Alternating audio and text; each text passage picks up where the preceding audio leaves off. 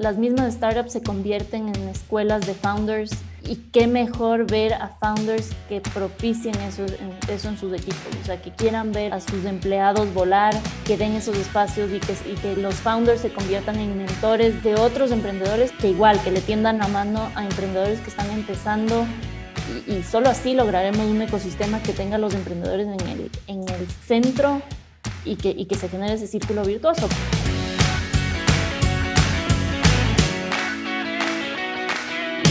De Network S, episodio número 41. Bienvenidos, gracias por estar con nosotros. Qué felicidad de estar con ustedes nuevamente. Soy Mario Larrea y hoy les traemos una conversación eh, con una persona que está teniendo bastante impacto en los emprendedores de tecnología en el Ecuador. Ella es Carmen de la Cerda, es la directora de Buen Trip Hub. Eh, para que tengan una idea y ponerles un poco de contexto, antes de contarles más sobre Carmen. Hace unos episodios tuvimos en el podcast una conversación increíble con Fernando Rivera. Fernando es eh, la cabeza de Buen Trip Ventures, que es una firma de capital, es una firma de inversión de capital de riesgo que invierte en Latinoamérica, en startups ecuatorianas, está basada en Ecuador y ellos han logrado estar involucrados con startups ecuatorianas que hemos tenido aquí en el episodio que están teniendo mucho éxito, entre ellas Rescato a Criptos, eh, que lo tuvimos, que tuvimos a sus fundadores hace muy poco, Nubo Cargo también, y así múltiples otras en las que están involucrados.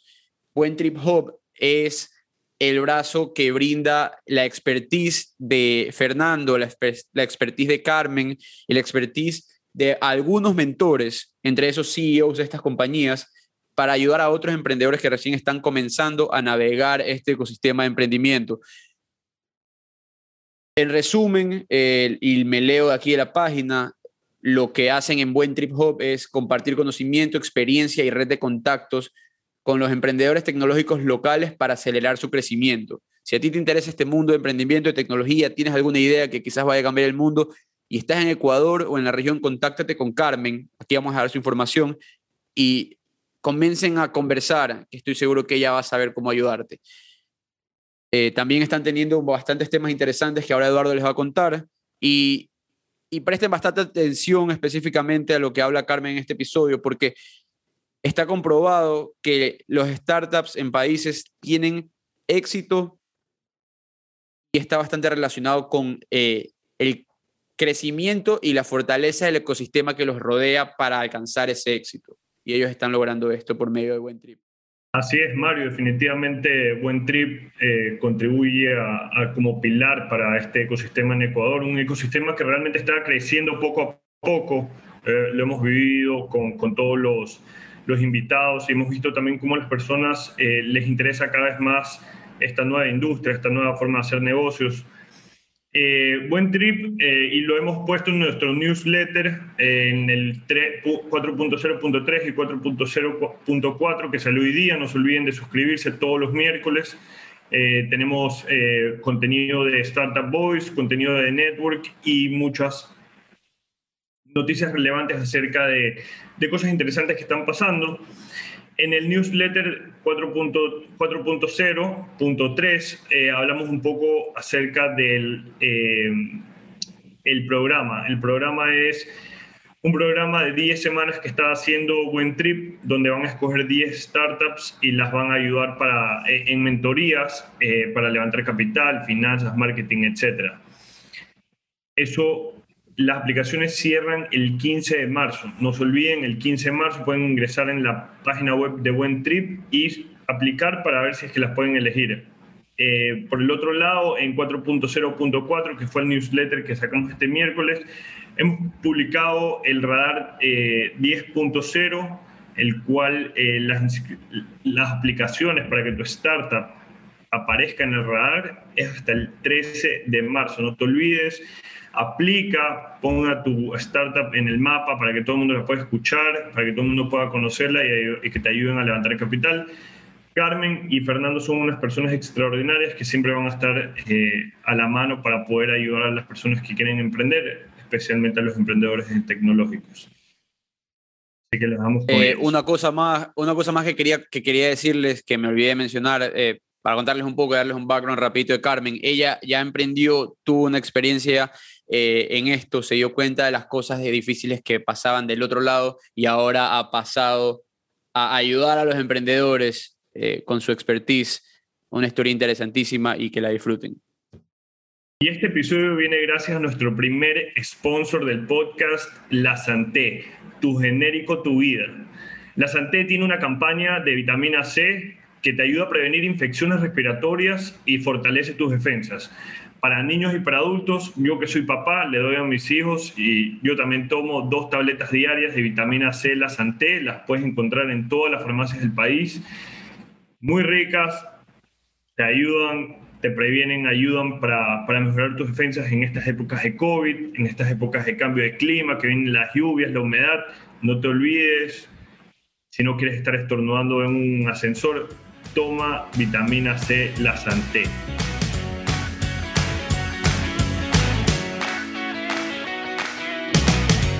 Mil gracias Eduardo y Mario por la invitación. Los felicito por el podcast. Ahí estuve Después de que me invitaron, estuve curioseando un poco sus invitados, eh, que en poco tiempo hayan logrado tantos y de tan buen nivel. Me siento, la verdad, honrada de, que me hayan invitado. Así que feliz de estar aquí. Y como les decía, 8 de la noche, perfecta hora para estar haciendo esto. Buenísimo, claro que sí. Eh, entonces, Carmen, tú, eres la directora de Buen Trip Hub. Eh, ¿Dónde estás? ¿Dónde está Buen Trip Hub? Bueno, sí, soy la directora de Buen Trip, Buen Trip Hub, eh, desde hace ya cuatro años. Buen Trip eh, está aquí en Quito, eh, en Quito, Ecuador, con, con, ganas de, de, ayudar a construir ecosistema del país entero y ojalá eventualmente de la región. Así que, estamos basados en Quito, pero, pero viendo hacia afuera. Me gusta, me gusta el nombre, eso no le pudimos, no, no, tuve el chance de decirle a Fernando el otro día que hablamos con él, que bueno, él, él creó Buen Trip Hub y ahorita está más metido en Buen Trip Ventures, pero, pero el, nombre, el nombre es demasiado reflejo de, de, algo ecuatoriano. Como que tú, tú vas a leer ese Buen Trip y vas a saber 100% que es ecuatoriano donde sea que estés. Sí, sí, sí, sí. Y, y el nombre tiene algunas historias, eh, algunos niveles de significado también. Eh, y también curioso, eh, cuando estábamos pensando un nombre para Ventures, eh, pasamos por una, por una lista enorme de, de, nombres para el fondo y después regresamos a, no, o sea, somos, somos, buen trip. Esto nada más tiene que cambiar de apellido y no es Hub, sino que es, es Ventures y, y, nos funcionó. ¿Y, y, y qué, qué, tiene el nombre? Tiene, tiene toda esta buena onda eh, que, creemos que tenemos y que queremos proyectar. Eh, buena onda, buena onda de, cuando alguien es buen trip, eh, es ligero, es acolite, es ayudador y, y, eso queremos ser y queremos fomentar en los emprendedores que ayudamos. Y bueno, y también tiene todo el tema de, de vuelo, de, de pasar por un buen trip, si es que ya te pones psicodélico, ¿no? es, perfecto, es una expresión que, se, que la usa, yo la uso a diario, 10 veces al día, así que yo era como que cuando los descubrimos, ¿te acuerdas? No sé si tú los descubriste, Eduardo, o yo, pero la cosa que fue como que, wow, existe esto. A, mí, me llamó, a mí, me llamó, la atención, en realidad. Para hacer algo de, de, startups me llamó la atención. Me pareció al mismo tiempo que, que conectaba con la juventud, que son a los cuales creo que ustedes apuestan por sacar estas startups. Sí, yo creo que fue, que fue un nombre de, de chiripa. Ahí, ahí los, los founders tienen, tienen una historia entre los amigos que, que se juntaron a, fundar Buen Trip. Eh, creo que era un nombre que alguna de las socias eh, ya tenía registrado em, y, funcionó. Y, y, también tiene toda esta connotación ¿no? de aceleración, de, de, de, de, llevarte, de despegar. Entonces, eh, funciona, funciona muy bien, sí. Totalmente, totalmente. Y, cuéntanos un poco de cómo tú llegas a Buen Trip, porque tú no, tú no iniciaste en Buen Trip, ¿verdad? Tú, tú llegas luego. Sí, yo, yo llego hace, hace cuatro años a Buen Trip y, y bueno, yo en mi vida pasada era diseñadora, diseñadora gráfica, comunicacional, eh, eso, eso estudié en pregrado, eh, monté un estudio de diseño con una socia, trabajamos para marcas locales y de afuera, pero era un estudio chiquito, boutique. ¿Todo esto en eh, Quito? En Quito, sí. En Quito. Em, sí, yo estudié aquí en Quito, en la San Francisco, eh, y, justo con, con, una compañera de, de, la universidad nos montamos esta, este estudio de diseño, em, que, que, que, hacíamos temas de branding, hacíamos temas de editoriales, pero todo el tiempo, mientras yo, yo tenía este, este estudio con mi socia, me, me quedaba corto y me, me, me quedaba con ganas de meterme en la estrategia de los clientes de, por qué me estaban mandando a hacer un rebranding. Y, y, por qué me estaban pidiendo un brochure o un one pager o, o lo que fuere la pieza final que yo estaba diseñando metida en Ilustrador. Me daba ganas de, de, golpearles la puerta y decir que, que, que, conversemos de estrategia y que por qué este resultado final tenía tal contenido, ¿no? Eh, y entonces, después de un par de años de, diseñar y estar metida en, en la compu diseñando, eh, decidí irme a hacer el programa más creativo que pude encontrar en una escuela de negocios. Eh, porque no quería hacer un, cambio de carrera radical, porque siempre seré un enamorada del diseño, pero pensar, pensar diseño desde, el punto de vista mucho más amplio que solo el, tema visual. Entonces, me fui al, al, IE, al Instituto de Empresa en, en Madrid, eh, que es una escuela, bueno, conocida por, por el sesgo en emprendimiento, eh, innovación, eh, pero también buena reputación de negocios. Y hice un programa que, que se llamaba MVDM Master in Visual, bueno, no me acuerdo bien las siglas, soy, soy pésima para los acrónimos, pero básicamente temas de, de, gestión de proyectos creativos, de gestión de emprendimiento, temas de, de, de mucho, mucho tema digital, eh, visual, etcétera, etcétera. Y eh, después de ver eh, tema de medios y todo esto desde distintas aristas, el proyecto final era construir una startup. Muchos de los equipos se lo, se lo tomaron más a la ligera, como ya es el proyecto final y ya nos graduamos y listo. Y estás en Madrid y estás aprovechando el último tiempo que te queda por allá. Exacto, empieza el verano en Madrid y, y, los tintos de verano y las cañas y todo. Pero eh, mi equipo, eh, con mi equipo nos lo tomamos bastante más en serio. Eh, llegamos incluso a Venture Days, que es como el, el concurso final de startups de, de, todo el, el el business school, que, que lo mío no, no, era parte estrictamente de, MBAs ni, de, ni, del business school, sino que era de la escuela de humanidades y eso, pero er, fuimos el único equipo, me parece, que no era parte de, de los equipos de MBAs. Eh, y llegamos a Venture Days a las semifinales con, con nuestra startup, eh, se llamaba Melon, y era una plataforma de peer-to-peer lending, una fintech. Okay. Eh, y, bueno, todo, todo iba, digamos, no, nos sentíamos que ya éramos, que de ahí a Silicon Valley, ¿no? Y, sí, sí, sí, total. Eh, sorry que te interrumpa, me, gustaría saber un poco, un poco acerca de Melon. Solamente para, ahorita que me, me, mencionas que es una fintech, nunca hemos conversado acerca de una aquí en el podcast, entonces al menos como para que nos des un, un poco de, del background de... Ya, eh, sí, las, las startups fintech son, son las que están eh, meten tecnología a la industria financiera, ¿no? Entonces, eh, montamos esta FinTech Melon que básicamente lo que, lo que buscaba lograr en su corta vida y existencia, que ya les contaré por qué duró tan poco, em, lo que buscaba hacer era facilitar préstamos entre personas. Entonces, que em, tú que estás queriendo montarte un bar, en, esto era todo con, con el sesgo de Madrid, digamos, te estás queriendo montar un, bar en Madrid y el banco no te presta, eh, podías hacer una campaña para que tus conocidos, las personas que te conocen o los conocidos de tus conocidos te presten y eh, ellos logren retornos financieros sobre ese préstamo que te hacen. Estilo de crowdfunding, pero con retorno. Eh, sí, con préstamos, sí, sí, con préstamos. ¿Y, esto que, y esta, esta startup que está aquí nace porque viste una problemática o porque ustedes tenían esa idea y simplemente como era un proyecto, ok, el papel aguanta todo, tratemos de sacarla? Eh, bueno, una mezcla, ¿no? Eh, éramos un equipo de cinco,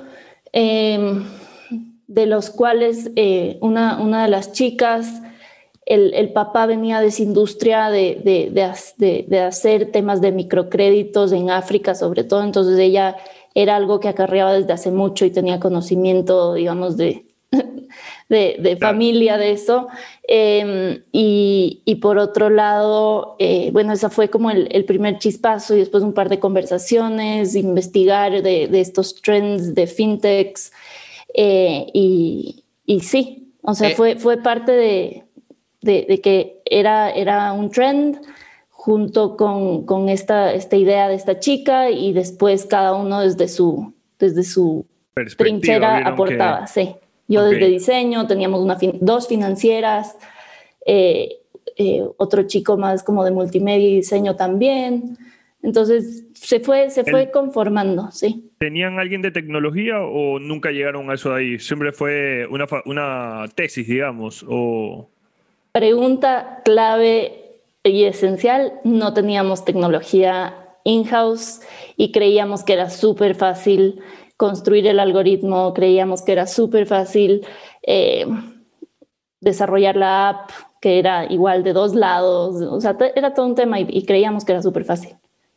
Ese, que bastaba con tener dos financieras en el equipo. Pero esa es la motivación que te, que te ayuda a empezar y de ahí ya, si te das cuenta en el camino de que necesitas quizás tener un, partner o un socio eh, que sepa de tecnología, pues puedes meter ese, ese tema para solucionar, ¿no? Para crear tú mismo la tecnología. O, cómo lo veían en ese momento? En ese momento, como te digo, lo veíamos como muy fácil y que, eh, por un lado, que íbamos a conectar, como enchufar soluciones ya existentes. Entonces había los que te hacían una startup eh, que, que, ya tenía el credit scoring y habría, había otra startup que, que tenía una plataforma open source de tipo de, de crowdfunding y que íbamos a conectar, pero igual no teníamos idea cómo conectar. No teníamos ese know-how eh, ninguno de los cinco. Entonces, hoy, hoy me presentan eso y... hay una que hay una que está en Perú que la vamos a tener vamos a tener al, al fundador de, de, esta fintech que yo le estaba diciendo a Eduardo, y creo que siempre hablo de este tema, que está revolucionando la forma de hacer banca en América Latina. Apurata, no sé si la has escuchado. Apurata en Perú. Eh, no, sabes que no la he escuchado. es increíble, la, historia es súper buena porque él es una persona que, ay, se me escapa el nombre, lo vamos a tener la próxima semana, ah, pero bueno. Aquí, lo tengo, aquí lo tengo. Eh, Weinstein. Eh. Es una historia increíble porque la persona que, el fundador, él Patrick Wickham. Patrick Wickham. Él empieza trabajando en banca de inversión en, Estados Unidos, o sea, en, lo más grande y se da cuenta de que en Latinoamérica hay forma de que los jugadores que son los bancos tradicionales puedan perder terreno con una empresa de tecnología que venga a solucionarles la vida y dar préstamos más rápidos, préstamos con quizás menor interés y prestarle a personas que quizás no califican para préstamos de banco. Que están fuera del radar, sí. Eh, es algo que me parece bastante interesante y, y por eso cuando escuchamos, eh, haciendo la, la, investigación previa de que, todo, de que todavía está involucrada en este tema, en Ecuador no hay, no hay algo que esté, que yo sepa en este momento haciendo algo así, entonces me sorprendió que no siguieron adelante con el tema. Pero tú también mencionabas algo ahí y era que tuvieron algunos problemas eh, más o menos de habilidades blandas, como tú hablas, ¿no? de que quizás tuvieron un problema con los founders. Cuéntanos un poco esto, porque es lo primero que se habla cuando te reúnes con alguien es vamos a hacer plata, esto no vale nada en este momento, pero este porcentaje es tuyo, este porcentaje, este porcentaje es el de acá y seguimos adelante. Y sin eso no me estás leyendo la mente, tal cual. Eh, esto, esto era el inicio del, del verano en, en Madrid y bueno, sabes que bueno, en España muere todo en el verano. Em, nos graduamos y eh, decidimos seguir adelante con el proyecto, pero eh, yo en ese punto eh, me tenía que ir a vivir a Singapur, porque yo me fui casada a hacer la maestría y mi esposo tenía un semestre adicional de intercambio y, lo aceptaron para irse a hacerlo en, en Singapur.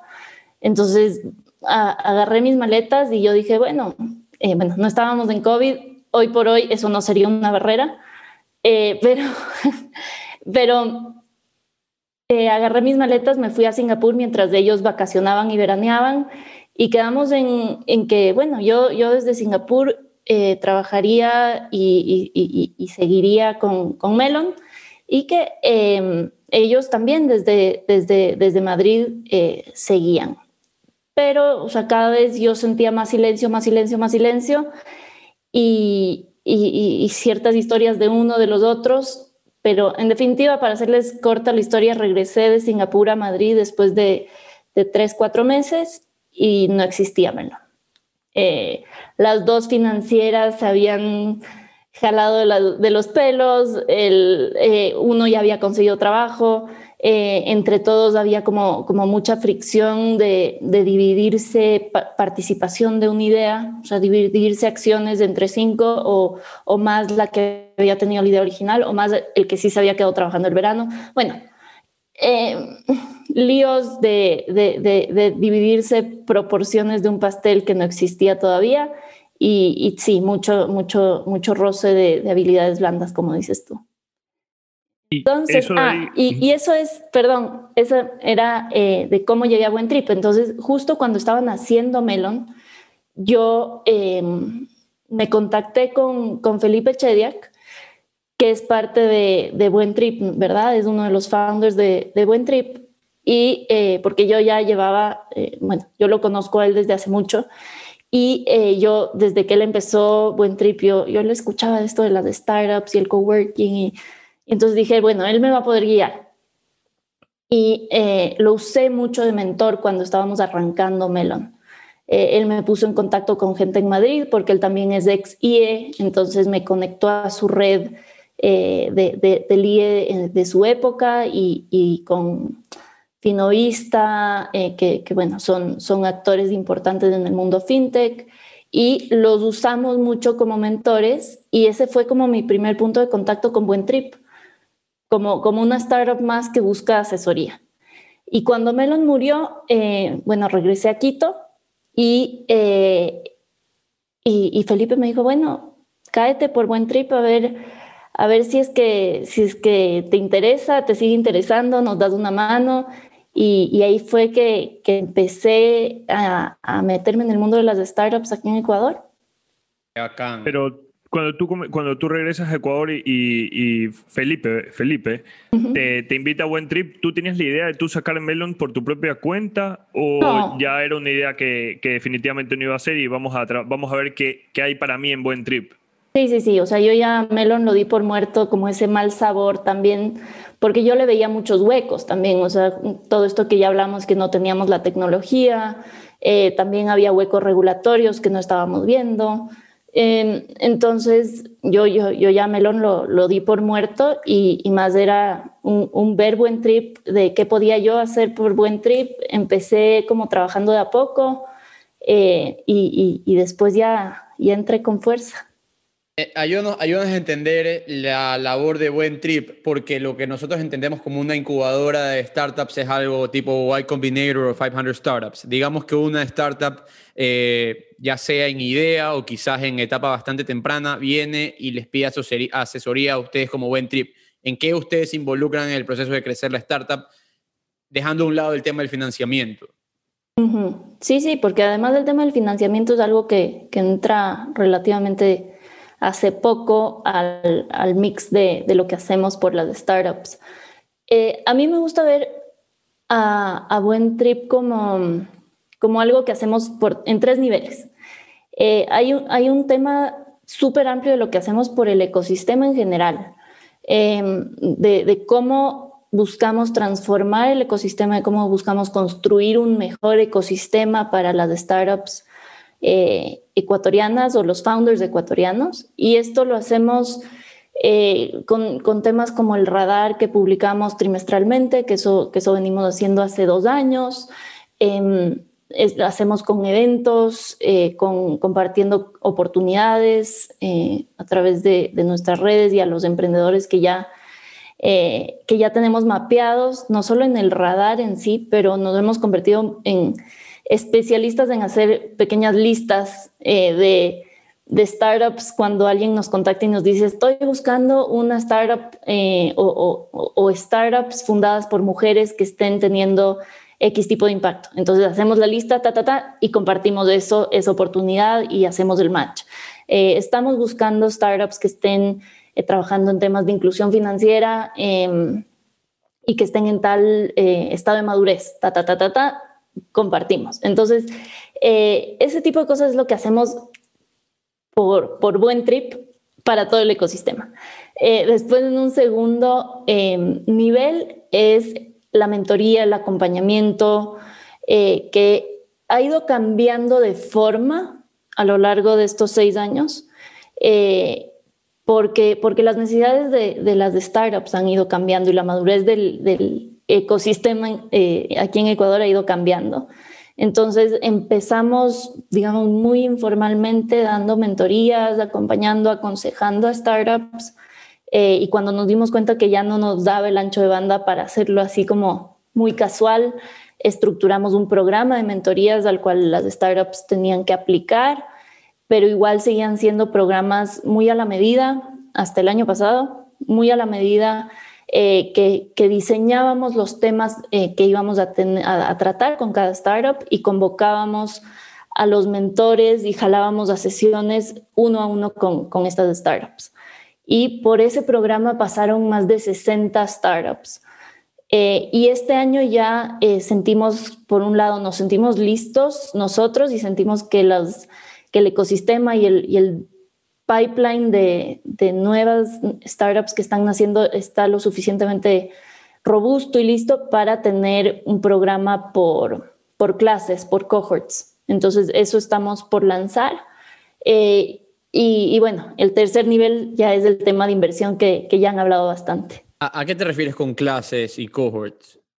¿Cómo, funciona, ¿Cómo funciona una aceleradora tradicional, un, un YC, un eh, Techstars que abre convocatoria, tiene fecha de cierre y selecciona un número limitado de startups con las cuales va a trabajar eh, en paralelo. Ese año. ¿Y ustedes tienen no, no el año, pero no, no el año. Eh, durará dos, tres meses dos, tres meses. Esperamos hacer más de eh, uno al año. Solamente para entender eh, y sacarme de la duda, los seis años que estuvieron en Buen Trip Hub antes de tener Buen Trip Ventures, eh, ustedes como Buen Trip Hub, ¿cómo se financia? O sea, ¿cómo se financiaban las startups si querían sus mentorías y sus asesorías? ¿Tenían que pagar por eso o, o no? Sí, las startups tenían que pagar por eso, pero no, o sea, no, no es un valor que, que nos daba de comer, sino eh, que era, o sea, era pagado y es pagado para que haya un compromiso de lado y lado, porque nada, es gratis, nada gratis es, es, valorado, nada gratis te motiva a, te duele lo suficiente como para, para ir al gimnasio y, y, ejercitarte, ¿verdad? Entonces, eh, y la verdad es que estos seis años eh, mucho hemos parecido eh, ONG. O sea, sobrevivimos para seguir haciendo lo que, lo que nos gusta hacer y, porque estamos convencidos que, que, tendrá un impacto en el futuro de, en, eso, del emprendimiento. en eso nos parecemos. Ah, estamos igualitos aquí. En eso nos parecemos. Así que, eh, spoiler de donaciones, si quieren donar a The Network S, www.denetworks no, pero. Excelente. Pero, claro, si ven, natural sale. lo que, la pregunta que a mí me nacía aquí era: eh, de, las, de las 62 startups, o más de 60 que han tenido, que pasan por, por sus asesorías, ¿cuál es la etapa que tú dirías es la etapa ideal para un startup de entrar a asesorarse con ustedes? A ver, entendemos muy bien early stage, startups eh, que están en etapa temprana. Eh, claro, con nosotros todo es tecnología, ¿no? Em, y eh, startups que han detectado un problema clarísimo, grande, importante, eh, y que están en camino a validar o ya han validado una solución. Em, sí, dale. Podría traducir, podría en, esta parte te voy a ir interrumpiendo para ir entendiendo un poco, un poco todos estos eh, conceptos o aclarando ciertas posiciones que va a ir pasando un posible emprendedor que nos está escuchando y tiene una idea de ir sacando. Cuando tú te mencionas early stages, eh, puede ser una persona que simplemente tiene una idea. O sea, tengo una idea, veo la problemática, está, es latente, pero todavía no sé cómo validar. Sí. ¿O tiene que haber validado de alguna manera? De alguna manera, y, validar no necesariamente es tener el producto súper desarrollado, el Ferrari andando, sino haber validado, eh, tener algún tipo de prototipo eh, o tener eh, conocimiento de una industria. Ese, ese, tipo de founders también nos gusta muchísimo. O sea, alguien que, que lleva 15, eh, 20 años en la banca y sabe exactamente cómo resolver un problema que él ha vivido en carne propia durante X tiempo. Entonces, esa sí es una idea que, que tiene, digamos, un, una validación previa y ese founder tiene un conocimiento, un know-how que es, que es una ventaja eh, que le lleva a cualquier otra persona que puede tener esa misma idea, pero es una intuición.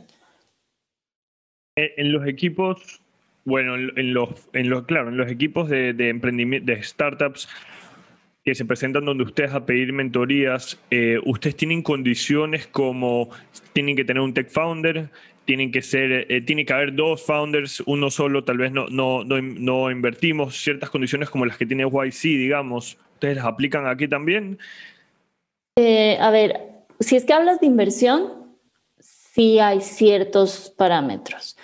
Em, si es que hablamos de entrar a programas con nosotros, hay, digamos, una línea base de que el equipo esté dedicado 100%, de que tengan, eh, que estén en vías de, validar esta, esta, esta, problemática, esta solución, de que estén, eh, de que tengan una ambición al menos regional, que, el problema no sea resolver un problema del barrio, sino de la región, em, todo este tipo de cosas.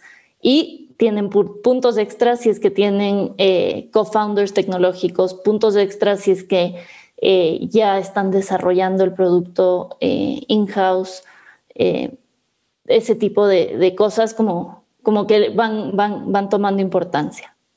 A mí, hablando con Eduardo aquí, hablamos siempre con, hemos hablado con algunos ya founders o co-founders de, de, startups y es, es, chévere ver su historia de cómo ese específico startup, startup del cual estamos hablando ha surgido, los problemas que ha tenido, pero tú tienes la, posición única de que no solo ves uno, sino que ves la historia de, como dices, más de uno, 60. Entonces tú tienes que, por aquí me imagino que ver algunos, algunos patterns, algunas similitudes de, de qué hay. Quizás este problema pasa en casi todas.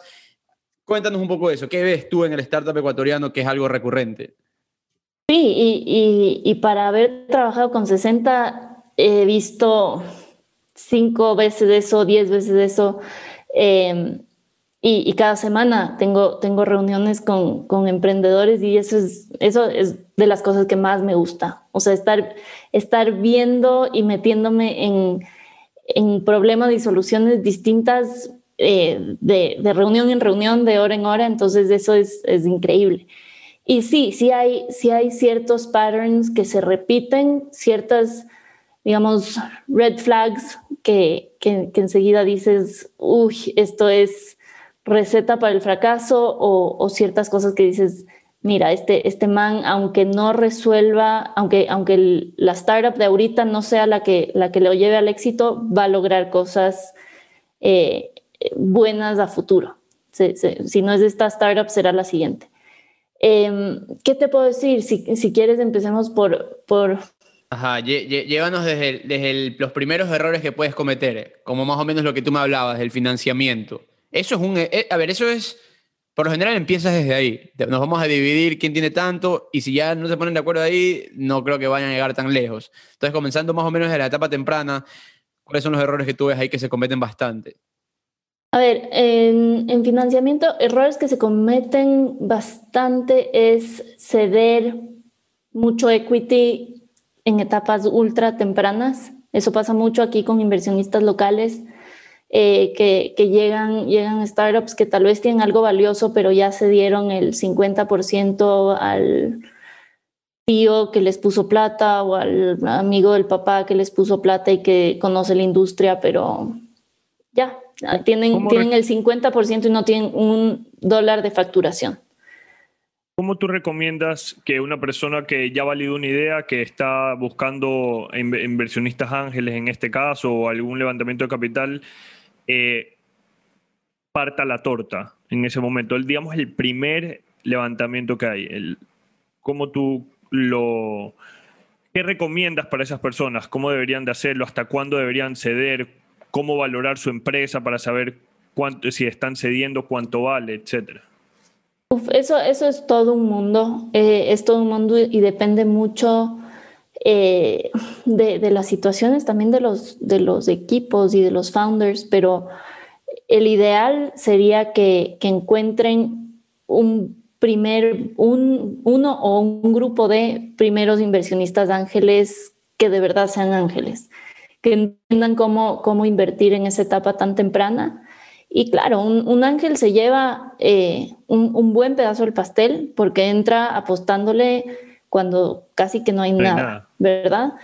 Pero, pero ese ángel también tiene que, digamos, encontrar ese balance entre, entre jugar por sus intereses y jugar por los intereses conjuntos una vez que se suma a, una startup, ¿verdad? Entonces, eh, tomar, tomar una porción del pastel que sea razonable, 20, 25, eh, pero todo depende de, de qué, en qué, cuánto valor ha logrado generar eh, ese, ese founder o ese, o ese equipo hasta llegar a ese punto. Si ha logrado hacer bootstrapping y ya tiene algo de valor, ya, ya, ya ha logrado mostrar tracción y ya, eh, ya algo de valor hay antes de, repartir el pastel. ¿Tú recomiendas uh, que una startup que todavía no ha generado tracción, que todavía no ha generado un dólar en, en, ventas, eh, levante capital o tú dirías, sabes que espérate a tener un, una, una posición un poco mejor, más favorable al momento de negociar? mientras más postergas eso, mejor. Pero eso es hablando en, ideales, ¿no? No es la realidad de todos. No es la realidad de todos y ojo que tracción no necesariamente es facturación. Entonces tracción puede ser eh, proyectos piloto, si es que, eh, o, puede ser una base de usuarios em, que, que, ya están mostrando que, que le ven valor a tu producto. Entonces, no necesariamente es facturación, pero sí haber logrado algo de tracción. Y hacemos una pausa a esta conversación para escuchar de La Santé, tu genérico, tu vida. De vitamina C, yo sí sé, yo sí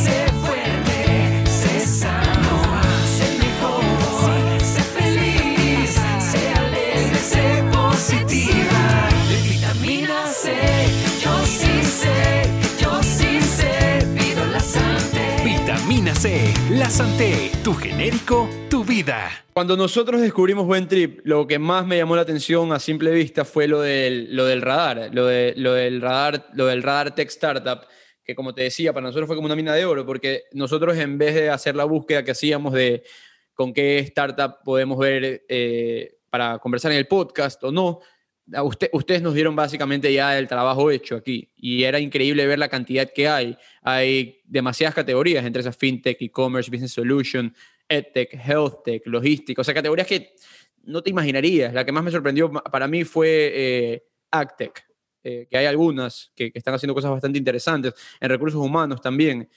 ¿Cuál es la categoría más común aquí en el Ecuador, según tú, y por qué?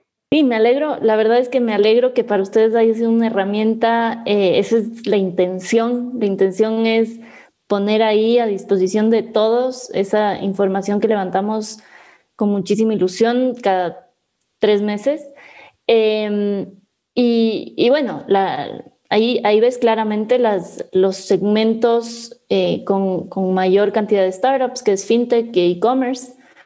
Em, y también el tema de business solutions, Em, y, ahí veremos cómo va, cómo se desarrolla este año la distribución de startups.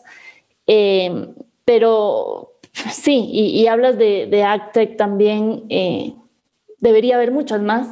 La verdad es que eh, espero el día en que Ecuador muestre más, más startups en, en agricultura eh, somos, somos un, país conocido por el camarón, el plátano, pero ojalá seamos conocidos por, eh, por startups que están transformando esa misma industria, ¿no? Quiero, quiero, quiero ver y aprovechar un poco como tú eres eh, la, la, que está manejando Buen Trip Hub y tú ves a todos estos emprendedores, a todos estos emprendimientos, meternos un poco hacia la parte personal de los fundadores que tú estás viendo. Eh, a ti te debe llegar desde los fundadores que son un poco hasta egocéntricos, como los fundadores humildes que no aceptan de que tienen un buen producto. Eh, y todas estas diferentes personalidades, y tú tienes que comenzar a decir lo mismo que decías en antes. O sea, tú ves una persona y dices, uy, este va a fracasar. Entonces, me gustaría que nos cuentes ¿Cuáles son las cualidades que tú ves en un buen emprendedor? ¿Cuáles son las cualidades que ves en un mal emprendedor?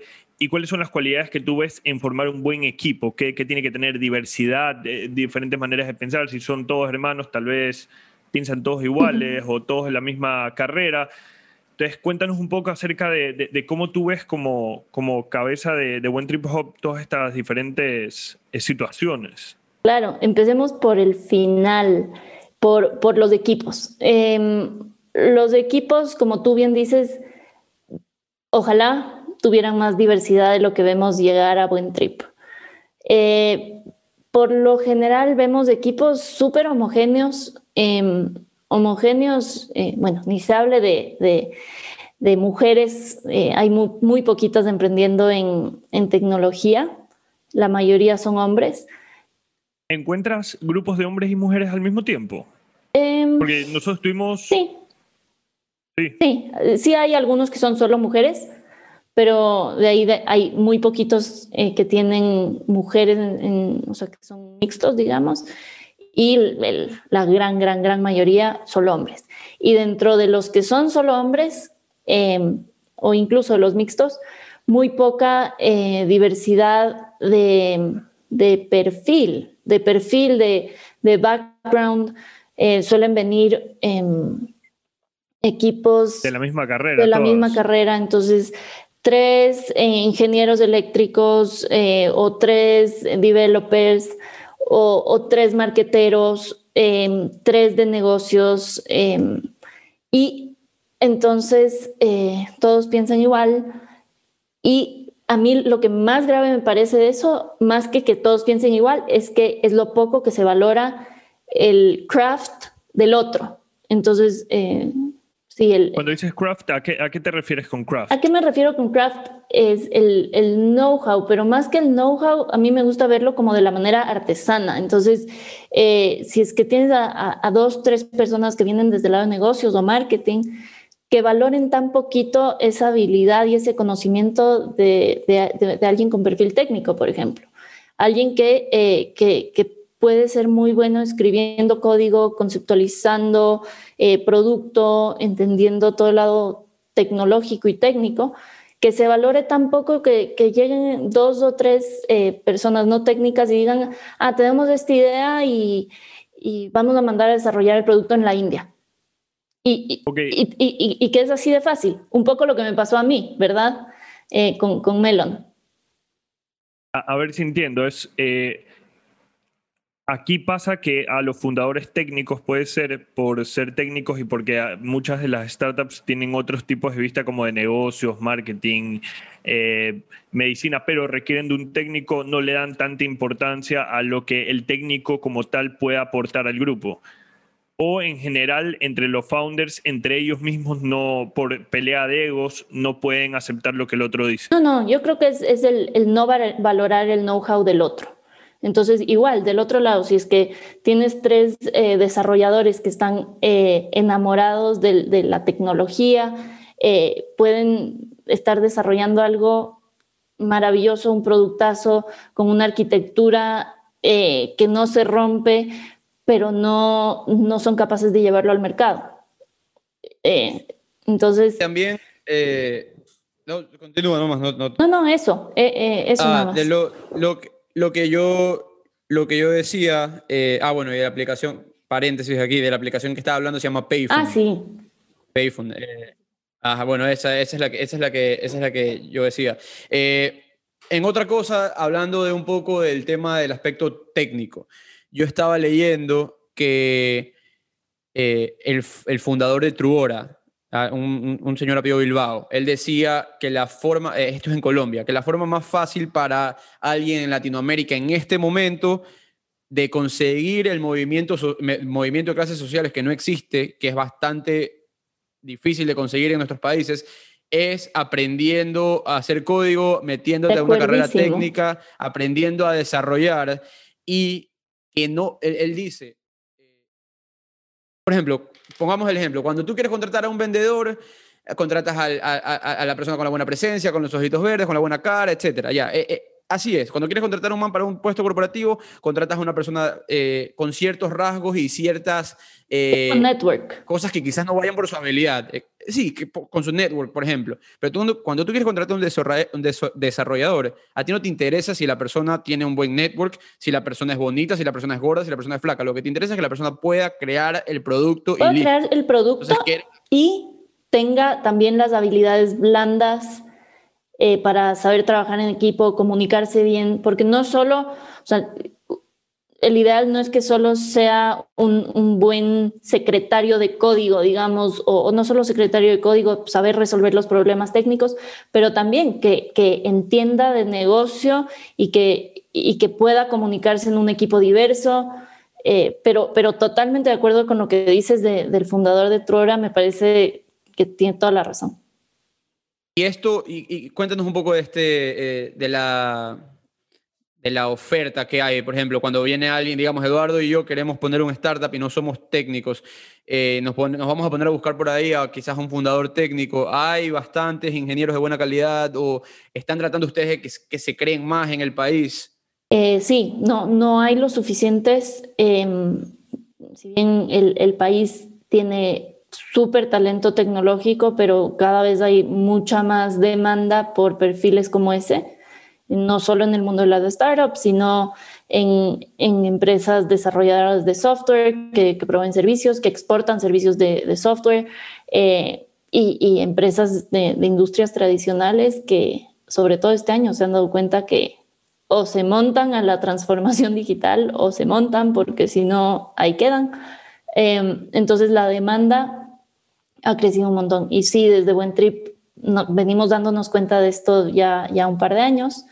Eh, por eso eh, trajimos a Holberton a, Ecuador. Eh, estamos, estamos apoyando a que, a que cada vez tengamos más graduados de, de Holberton, que es, que es una academia de desarrollo de software de, de Silicon Valley con ya varios campuses en la región. Y pronto tendremos graduados de, de Holberton listos para, para trabajar en, no solo en las startups, sino en, en todas las industrias. Qué bueno, sí lo vi. Me, me apliqué a Holberton. ¿Ah, sí? Me acuerdo que hablábamos, sí me acuerdo que hablábamos de eso. Sí, y yo no sabía. Luego me di cuenta cuando me llamaron y me, en el WhatsApp me salía buen trip. Y yo ahí entendí que era por parte de ustedes y me pareció chévere. Me olvidé de preguntarle a Fernando la vez pasada.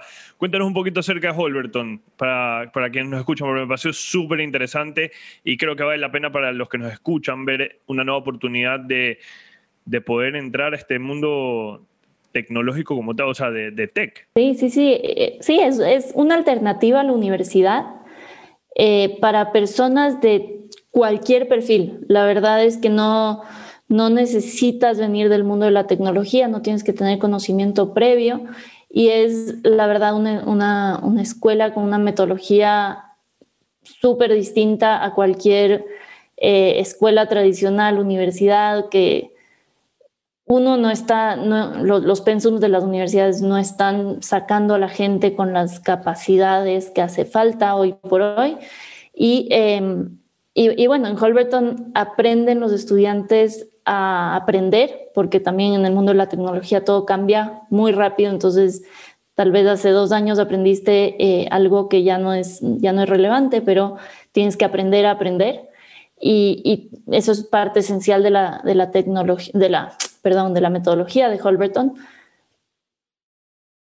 Verlo, es como, es una educación continua, te toca, o si no, imagínate. Sí, totalmente, totalmente. Y es, y es aprender con proyectos y, y en equipo y con tus pares. Eh, entonces sí, estamos, estamos emocionadísimos de ver a los primeros graduados, ojalá de aquí a un año, eh, un año, 18 meses ya tendremos eh, graduados de Holberton, que además uno de los beneficios es que pagan una vez que consiguen trabajo. Entonces, sí, así estuve escuchando. Así se baja la, barrera y, de verdad cualquier persona motivada que quiera meterse a esto puede empezar ya. Es igual que un argentino, que te acuerdas que estábamos ah, hablando. Eso te iba a decir, eso te iba a decir. En Argentina hay uno parecido. Eh, Ay, es famosísimo. O sea, eh, pero eh, también apliqué. tuve, como un mes en que apliqué a todos para ver qué, qué, qué, pasaba y me di cuenta que, que en realidad. Lo que se necesita es tiempo. No, ajá, se necesita tiempo. Sí, sí, sí, porque es Mucha full gente time. dice que se hace tiempo, pero es imposible. No, Obvio, por pues eso claro. es que tuve que desistir, lamentablemente. Me decían que eran como cinco horas diarias más o menos, eh, o era un periodo de tiempo en el que yo, como yo te- tengo trabajo yo miedo- todavía en el sector privado, no, no, no Yo puedo. tengo miedo de que a Eduardo le vaya a dar algo alguno, algún día de estos con tan, tantas cosas que hace. Entonces ya no Sí, metas otra más ahí. Así es. Ya, Ya veo que es per- que- perfil que founder, ya, ya me lo voy a robar para alguna startup. Por favor. Totalmente, totalmente. Tengo la cabeza, pero eh, trabajando a mil porque... Y, y te, voy a, te voy a ser totalmente sincero, es algo, digamos, que estamos revisando ahorita con Mario. Te- estamos poniendo nuestros perfiles en la página web de, de, de Network y yo decía, tenemos que escribir de una forma más personal, como yo contándole al quien me va a ver en la página web mi historia. Y me doy cuenta que yo toda la vida, hasta la pandemia, eh, siempre estuve bien con, en el tema privado, en, en la empresa privada, me sentí bien, tengo, eh, o sea, estoy, estoy trabajando en una empresa súper importante, pero fue en la pandemia cuando me di cuenta, oye, trabajo es mi casa, tengo tiempo, en Estados Unidos esto ya pasó hace 10 años, o sea, el tema de trabajar en casa, y, y es hora de, de tener un emprendimiento, y cuando nos viramos, Mario y yo dijimos, pongamos el podcast, ¿sobre qué? El emprendimiento startups. Entonces fue como por ahí que, fue cogiendo un par de pivotes por las muchas industrias interesantes que hay en Ecuador, pero en realidad, sea, yo creo que, que aquí todo el mundo debería de tener en su cabeza la idea de emprender, si no, Estábamos, ¿Dónde era, dónde era que leíamos? Eh, no me acuerdo dónde leí, la verdad, pero alguien decía que un país latinoamericano que quiere, que quiere potenciar su economía tiene que tener por lo menos un unicornio eh, de aquí en los eso lo próximos decía cinco años. eh, Simón Borrero de Rappi. ¿Y nosotros qué tan lejos estamos de eso? Me imagino que que muchísimo. decía que en, ajá, en algún momento el país latinoamericano que no haya fundado por lo menos un unicornio va a tener problemas económicos por la- el crecimiento de las empresas tecnológicas eh, en el posicionamiento económico de cualquier país. Sí, Ahorita sí, sí, sí. es una locura. Esperamos, esperamos que, que- que estemos nosotros apostándole al- a, los siguientes, Chuta, no uno, a los avísame. siguientes ¿Cómo unicornios. ¿Cómo ves eso en Ecuador? E- e- Eso sería chévere. O sea, ¿cómo tú ves e- ese crecimiento en Ecuador? ¿Cuántos años crees que, que le, que le espera, digamos, en las startups que ahorita están comenzando, el futuro que les ves? ¿Tú crees que en Ecuador eh, eventualmente contaremos con un unicornio? ¿En, en qué, qué tanto tiempo? ¿O todavía crees que todavía... No tengo la bolita de cristal. Está todavía en el horizonte. No tengo la bolita Pero de cristal, pero yo, yo a- sí a- de creo que... Yo sí creo que no, no estamos tan lejos. Eh, tenemos startups que están resolviendo problemas grandes, que, que están logrando levantar rondas eh, de etapa te- temprana, pero con mucho éxito. Y, y los tiempos se acortan. Los tiempos se acortan en, en el mundo de las startups y de las rondas de inversión. Eh, los crecimientos son acelerados, rápidos, sobre todo en en startups que están resolviendo problemas globales y que, y que rápidamente ya están con operaciones en más de, más de dos, tres países, ¿no? Claro, eso, Entonces, Ah, ah, y, también, y también hay otro tema de tener em, eh, startups exitosas en, en un país, y es que, ok, lo fundan tres, cuatro personas, y esas tres, cuatro personas tienen, ah, un, tienen un equipo con ellos de, digamos, un equipo así cercano, eh, de cinco o seis personas más. Estas cinco o seis personas más son personas ambiciosas, personas que les gusta el tema y se van a abrir eventualmente y van a poner su propio startup que va a tener las buenas prácticas del startup que está teniendo éxito. exactamente, y eso ya estamos viendo, viendo que está pasando. Eh, bacán, las las bueno. mismas startups se convierten en escuelas de founders eh, y qué mejor ver a founders que propicien eso, eso en sus equipos, o sea, que quieran ver a sus, a sus empleados volar eh, a sus, y, y- que, y que den esos espacios y que, y que los founders se conviertan en mentores de, eh, de otros emprendedores que si están dentro de sus equipos, bien, y si, y si no están dentro de sus equipos, eh, que igual, que le tiendan la mano a emprendedores que están empezando y, y solo así lograremos un ecosistema que tenga a los emprendedores en el, en el centro y que, y que se genere ese círculo virtuoso, porque no, o sea, actores que apoyen a los, a los emprendedores siempre tendrán su sesgo eh, o, o, sus limitaciones y, y, también su ancho de banda, ¿no? Entonces, mientras más founders que tengan este mindset de devolver, que, que es lo que queremos nosotros eh, a, a, toda costa fomentar en, en, los emprendedores con los que trabajamos, devolver, que se conviertan ellos en, en los siguientes mentores, que se conviertan ellos en los siguientes eh, que pasan el conocimiento y para que los nuevos, las nuevas startups no cometan los mismos errores, etcétera, etcétera. Así, así vamos a, lograr un, crecimiento exponencial, exponencial en el número de, de nuevas startups y startups que, que, arranquen con buen, con pie derecho. Carmen, esta, esta pregunta, eh, si quieres no me la puedes responder. Es simplemente me quiero sacar de una duda. Eh, nosotros sabemos, y eso está pero recontra confirmado, que el tema de abrir una empresa aquí en Ecuador y peor para emprendedores es un tema eh, engorroso. Es más, tuvimos un podcast en el que justamente hablamos de esas problemáticas y ni siquiera era un startup. Eh, pero también escuché que hay ciertas startups que van y abren su domicilio en otros países, países que sí lo apoyan, pero igual son ecuatorianos. ¿Tú ves eso en las en la, en startups que tienes en Buen Trip? Y si no, ¿es algo que recomendarías hacer? Sí, te, la, te lo contesto feliz. Eh, para nosotros una startup eh, gana puntos extras si está constituida en Estados Unidos, si está constituida en Delaware. Eh, gana puntos extras. Delaware, ese es. No, no, lo quería decir a ver si era un, un secreto a voces, pero, no. pero no, ya, pues, pues, está aquí. Acabamos de bajar el, el, telón. Delaware es el lugar. Sí, eh, acá en la escuela, acá en, en Law School, o sea, te dicen, brother, tienes que todas las, todas las empresas que vayas a registrar, registrarlas en Delaware, no te hagas bola. Qué locura, ¿no? Como, sí. como, como vemos que ahí así lo estamos haciendo, deberíamos hacer eso en Ecuador. Bueno, no te interrumpo. sí, eh, ganan puntos extras si están en Delaware. ¿Por qué? Porque eh, esto facilita muchísimo el levantamiento de inversión, eh, los fondos eh, serios y los inversionistas más profesionales buscan invertir eh, a través de vehículos que inviertan en, Delaware. Un, fondo, digamos, si es que, si es que una, startup local logra levantar una ronda, un fondo serio, formal, grande, no va a invertir en una SA.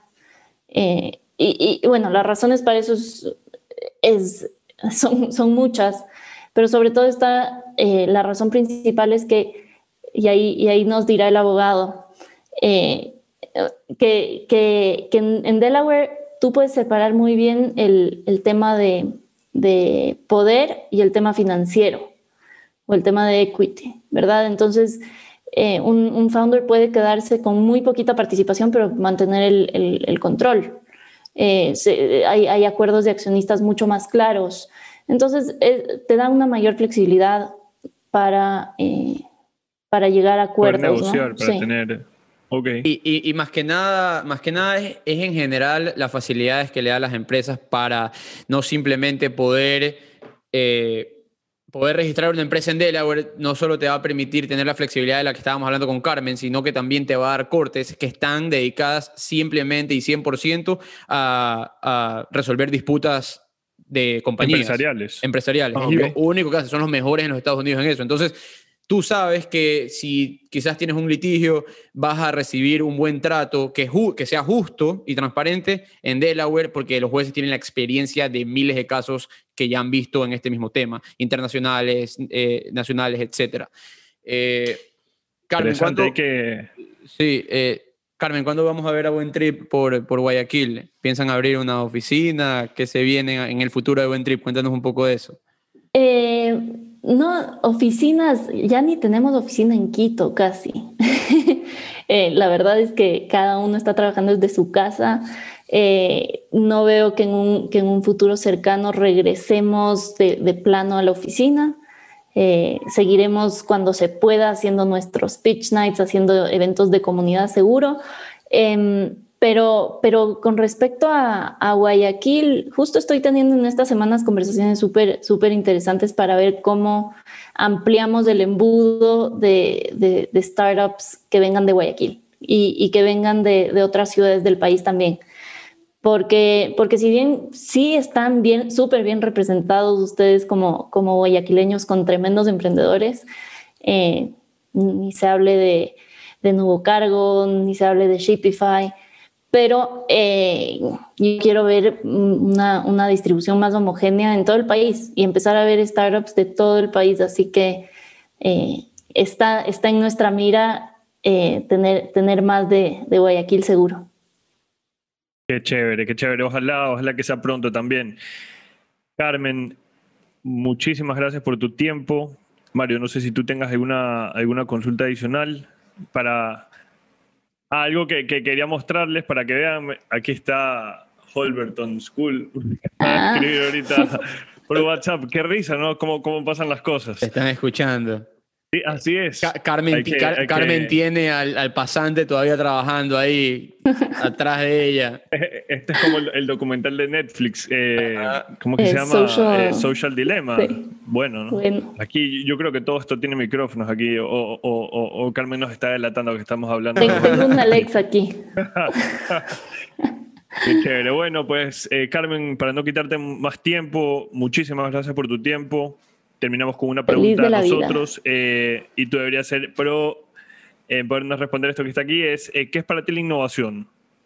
Ay, para mí la innovación es, son, son nuevas ideas, nuevos procesos, nuevas maneras de hacer las cosas, nuevos productos, nuevas maneras también de, identificar problemas, pero sobre todo que agreguen valor. O sea, no, no tener nuevas ideas porque sí, eh, sino, sino buscar todas estas nuevas maneras de hacer las cosas para agregar valor a, alguna población, algún, a, alguien o ojalá al mundo. Em, y, para todo esto hace falta creatividad y, creo que por eso, regresando a, mi vida pasada de diseño, creo que todo está, está, está vinculado con la creatividad, con el diseño y con, y con, y con ver estrategias de maneras creativas. Ahí me alargué un poco, pero... No te preocupes. hay, hay, una, hay, una hay una frase que quiero mencionarla que la escuché, te la escuché a ti eh, ahorita que estamos eh, investigándote, que es, y si no me equivoco, te la escuché a ti, por favor me, me corriges si me equivoco, es eh, el tiempo que destinas en solucionar un un problema pequeño puede ser el mismo tiempo que, que destines a solucionar un problema grande, así que apuesta por problemas grandes. Algo así, posiblemente lo esté parafraseando, pero creo que te referías un poco a eso y me pareció excelente. Sí, sí creo que fui yo. sí creo que fui yo. En, una, en una conferencia que que, que, ustedes mismos, usted, ustedes como Buen Trip financian eh, startups o ayudan a startups que están viendo problemas globales. Y eso es porque el mismo tiempo que tú le puedes dedicar a eso, tienes un universo mucho más grande. Me quedó en la mente eso ahí. Em, Mario, no sé si tengas alguna cosa más. Eh, invita, eh, Carmen, quisiera que invites a la gente que nos está escuchando y que tenga alguna idea, cómo podrían contactarse con ustedes para... para... Ahí puedes también hablar de Holberton de una vez, para apoyar e-, ese ecosistema también.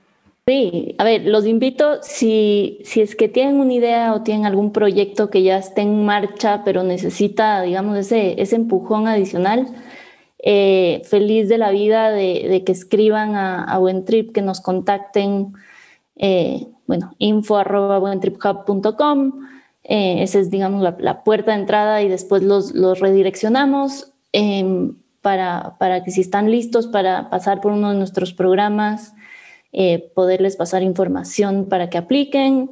Eh, si es que tienen una startup que no la estamos mapeando en el radar también. Entonces, queremos escucharlos, queremos saber en qué están metidos, así que cuéntenos.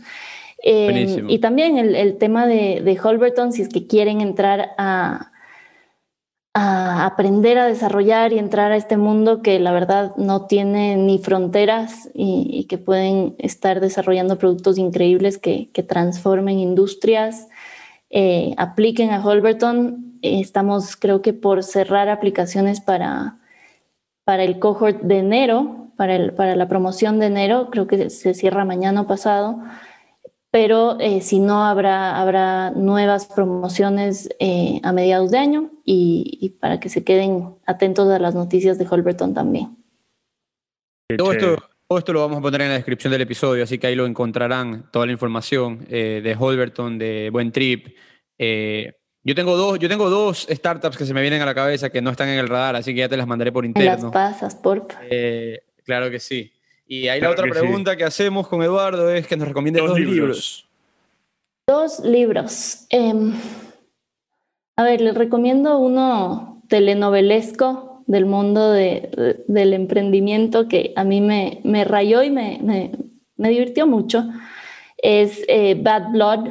Ahorita no me acuerdo el, el autor, pero, pero habla sobre, sobre todo lo que pasó con Elizabeth Qué bestia, hoy sí estoy sin, sin apellidos. Elizabeth Holmes. Elizabeth Holmes, sí. Qué locura. Esa mujer, yo, mira, si hay un tema con el que yo me obsesiono a veces temporalmente es con ese. Yo me obsesioné con ese tema de Theranos y es porque ella era una maniática, o sea, la persona era, ella era una psicópata que cambió la voz para tratar de verse como la nueva Steve Jobs, Mark Zuckerberg, y la gente willingly le dio la plata y el poder y el acceso que le daban porque la gente quería creer en una buena historia de una mujer que estaba tratando de cambiar el mundo a tan temprana edad. Su historia era perfecta, pero tú era Imagínate. Era, algo de medicina, ¿no? Sí, sí, sí. sí, sí, De, de, la sangre. Qué locura. Examen con, una gotita de sangre, o sea, te resolvía la vida. Y, y, la verdad es que a mí ese libro me rayó. Me rayó porque. Se llama Bad Blood. Bad, Blood, como mala sangre. Blood, blood. Ah, Blood, ya, ok, ok. Me, me rayó porque, o sea, casi que sientes que estás leyendo una telenovela, porque es, es increíble cómo, y, entender a, ella como founder y cómo logra todo eh, dominando su, discurso y dominando su historia, eh, y bueno, finalmente se, se cae todo, ¿no? Pero la historia era muy buena para ser cierta. Después, después te das cuenta de que el, indio, que era su medio, no co-founder, pero era uno de los más fuertes en Theranos, era su novio. Eh, entonces es una locura. Yo me quedé, me quedé bastante sorprendido. Justamente ahorita, justamente ahorita está eh, pasando por el juicio. No sé si ahora ha terminado, pero estaban en medio de eso. Así que, pero bueno, buen, libro. Increíble, buen libro, increíble libro. Eh, ya lo voy a. Sí, sí, sí, sí. Maravilloso. ¿Cuál otro tenemos por ahí? Y, el otro, uno que es más como un, una herramienta, más que un, más que un libro, eh, se llama Show and Tell, que, que yo lo uso mucho y regreso mucho a él para el tema de presentaciones y pitches. Eh, me parece que el autor es Dan Rome. Eh, eh, eh, ¿me, podrías ayudar, por favor, escribiéndolo en el chat? por si acaso, para no, ponerlo mal. O, Mario, tú sabes cómo es para no mal. Sí, sí, solo que. ¿Dónde está? Pero show and tell. Show and. pero es con. La... ¿Dónde tengo? Pues ahí vamos a. Sí, ese es, ese es más como una herramienta para para poder construir presentaciones ah, pues poderosas, em, presentaciones que tengan un buen, un buen storytelling, eh, herramientas para, para construir pitches que no sean un slideshow aburrido de PowerPoint. Eh, entonces, esa sí, eso es, ese creo que le va a servir mucho a las personas que nos escuchan ahorita, a ver, cuando tengan su, su ronda. Bueno, Carmen, muchísimas gracias por estar con nosotros. Ha sido un placer. y cuenta con nosotros para lo que necesites eh, como de network, así que gracias por tu tiempo. Qué gustazo. Qué gusto gracias tenerte, a ustedes. Carmen. Muchísimas gracias. Eh, muy valioso todo lo que hemos hablado hoy día. Creo que cualquier persona que nos escucha le va a importar, le va a interesar y le va a servir también. Así que eh, cuando quieras, aquí estamos para ayudarlos, para, para, tenerlos también otra vez cuando ustedes gusten. Eh, muchísimas gracias. Lo mismo, lo que necesiten de buen trip, ya saben.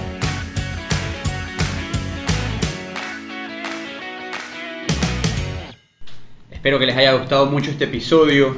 Si quieren saber más sobre The Network, no se olviden visitarnos en www.thenetworks.com. También estamos en Instagram como arroba de Network y en Twitter como The Network Este episodio es editado por Luis Fernando Silva. Que lo disfruten.